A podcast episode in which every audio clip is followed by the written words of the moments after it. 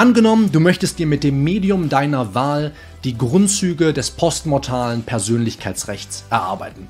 Aktuell juckt dich das recht wenig und du kannst auch dann hervorragend heute Abend einschlafen, wenn du nicht schlauer bist als vorher. Wie stellen wir jetzt unseren Filter so ein, dass die Informationen nicht sofort ausgesiebt werden, weil unser Gehirn sie langweilig findet?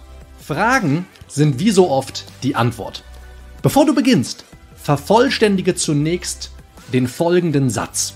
Zu den Fragen, die ich mir zu diesem Thema stellen könnte, gehören Punkt Punkt Punkt. Wähle sodann die fünf besten Fragen aus, die dir eingefallen sind und formuliere spontan ein paar Antworten darauf. Ganz wichtig, zerbrich dir in keinem Fall den Kopf darüber, ob deine Antworten sinnvoll sind oder nicht. Wir aktivieren bloß unser Gehirn für die Aufnahme dieses speziellen Lernstoffs. Und im Anschluss gehst du genauso vor, wie du es immer machst. Wenn du fertig bist, kannst du den Vorgang zügig noch einmal durchlaufen. Das führt zu einer stärkeren Verankerung der Informationen in deinem Langzeitgedächtnis. Das Schöne ist, es gibt unzählige Möglichkeiten fernab von Jura, diese Technik anzuwenden.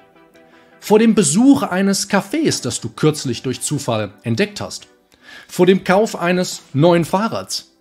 Oder vor dem ersten Treffen mit deinem Tinder-Match. Lass deiner Fantasie freien Lauf. Jetzt möchte ich zum Abschluss dieses Videos gerne von dir wissen.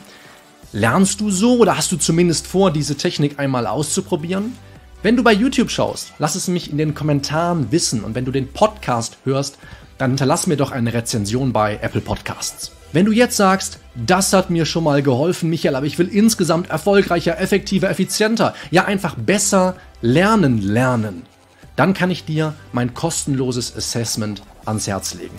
Ein ganz simples Assessment, bestehend aus 13 oder 14 Aussagen und du musst einfach nur einordnen, wie sehr trifft diese Aussage auf mich zu. Nachdem du das gemacht hast, dauert drei Minuten, keinenfalls länger. Dann kannst du deinen Score errechnen und siehst auch direkt, was kann ich in Zukunft noch besser machen. Wenn du bei YouTube schaust, findest du den Link auf jeden Fall in der Videobeschreibung und im Kommentarfeld. Wenn du den Podcast hörst, dann ist der Link in den Show Notes. Ich wünsche dir noch eine schöne Woche. Mach's gut. Bis dahin. Ciao.